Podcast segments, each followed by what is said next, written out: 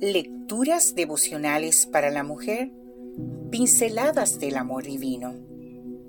Cortesía del Departamento de Comunicaciones de la Iglesia Adventista del Séptimo Día Gascue en la República Dominicana. En la voz de Noemí Arias.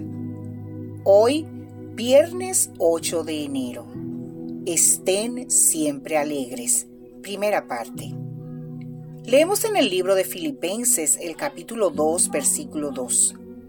Llénenme de alegría viviendo todos en armonía, unidos por un mismo amor, por un mismo espíritu y por un mismo propósito.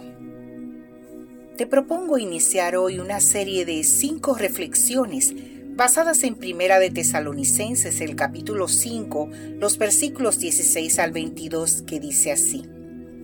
Estén siempre alegres, oren sin cesar, den gracias a Dios en toda situación, sométanlo todo a prueba y eviten toda clase de mal. Hoy empezaremos por estén siempre alegres. Estar siempre alegres parece imposible. Sin embargo, es un pedido de Dios y Él nunca nos pedirá nada que no esté a nuestro alcance. Lo que lo hace parecer imposible es nuestro concepto de la alegría. Entendida como una emoción basada en el placer, se convierte en un pedido inalcanzable. Sin embargo, la alegría va más allá de eso.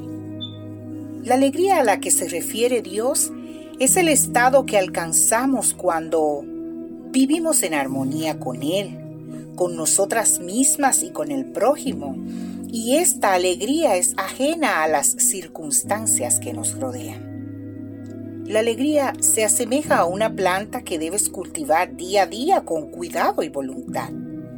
Es una decisión firme de restar lo negativo y sumar lo positivo. Es pasar del ego al altruismo. El terreno para cultivar la alegría somos tú y yo, así como las relaciones con la familia, los amigos y las personas que llegan y se van de nuestra vida en el trajín cotidiano. Comienza estando alegre contigo, con lo que eres, con lo que haces y lo que tienes.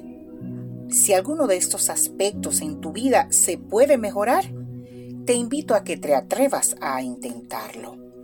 Sueña con lo que es posible y muévete a la acción. Por otro lado, la alegría no se vive a solas.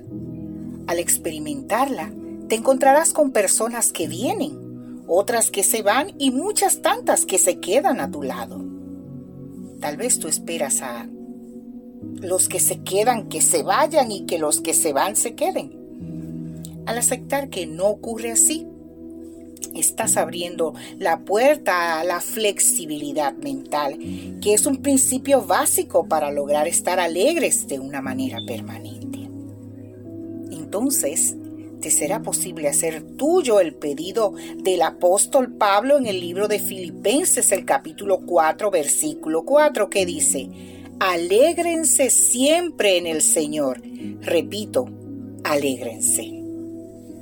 Cultiva tu alegría cooperando con la voluntad de Dios. Entusiasmate frente a los desafíos. Ve lo bueno que hay en ti y en los demás. Desarrolla el buen humor.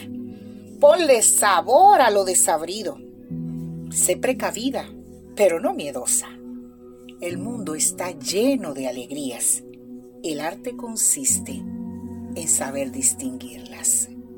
Que Dios hoy te bendiga, mujer.